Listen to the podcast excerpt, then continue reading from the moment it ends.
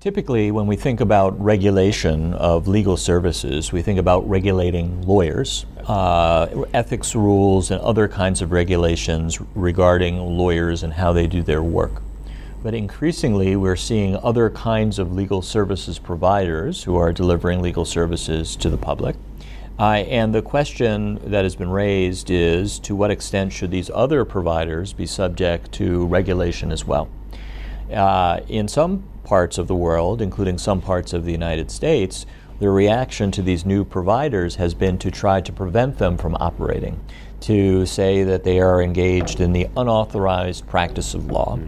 Uh, I believe that that's a mistake. But on the other hand, the opposite extreme, I believe, also could be a mistake, which is to allow these service providers to deliver many kinds of legal services without any regulation at all, except perhaps uh, lawsuits based on negligence.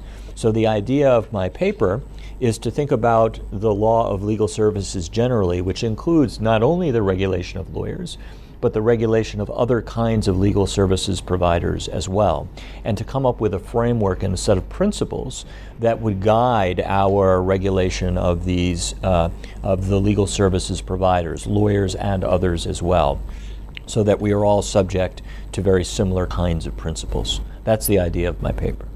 It's a, it's a very important uh, foundational question about yeah. how technology can be used to resolve disputes and whether society and people will accept the resolution of disputes when, it's, uh, when technology is involved. So during my presentation, I was describing a system uh, in the uh, US that was used for eBay to resolve disputes between a buyer and a seller and it created an automated question and answer process that ultimately leads to a resolution without a human being involved. And now those kinds of systems are being used by courts all around the world Canada, the UK, increasingly the United States to allow people to resolve their disputes through an automated process that does not require a visit to a court. On the one hand, this can be very beneficial people sometimes don't want to go to court or they are concerned about going to court for one reason or another, or it's very inconvenient, or the amount at issue is such that going to court um, it doesn't make sense, or to hire a lawyer doesn't make sense. If you can create an automated process for resolving disputes, you might be able to have people more effectively served in terms of justice and the rule of law. On the other hand, if you have these systems that are largely automated, resolving disputes, will people accept the outcome of those cases when there is an algorithm or a decision tree and not a human being deciding what the result should be? And I think the answer is that it depends. It depends on the area of law, it depends on the type of dispute, but I do think that there are a large number of very routine legal matters that are brought to our court systems that can be resolved in much more automated ways and that the public will accept uh, and find it beneficial to be resolved in, in, in a more efficient manner. So I, I think that the, uh, the answer is complicated when it comes to justice, and it will be important to really understand where we should use technology and where we should not. Exactly right. The competition is going to come in many different forms for lawyers in the future. I don't think there's much uh, that we can do about it. It's going to happen. And the question is how can young lawyers or more senior lawyers prepare for this? And it seems to me that we can't deliver our services in the same ways that we always have.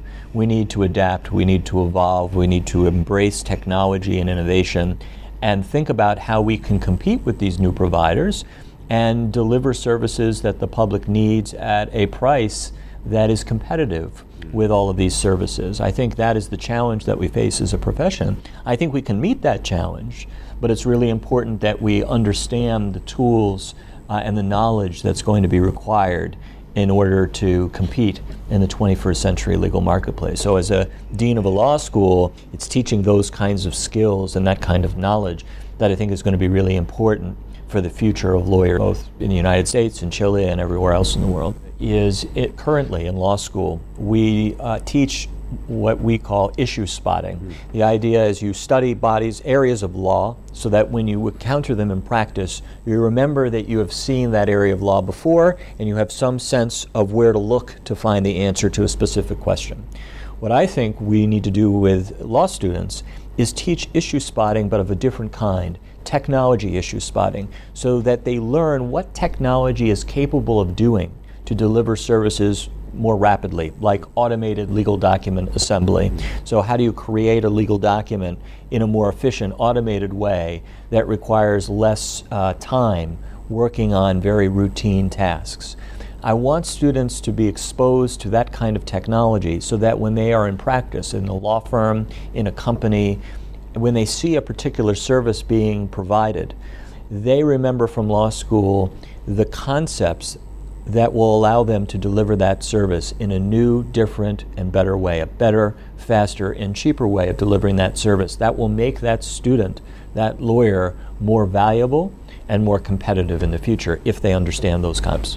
So, so we're doing a few different things. For our, we have created a set of courses for our current uh, JD students, our, yeah. our current law students, uh, in areas such as legal project management and process improvement, um, how to use automated document assembly.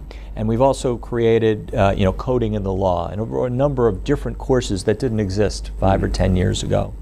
But in addition to that, we're giving our students opportunities to apply what they've learned in the classroom in real world settings.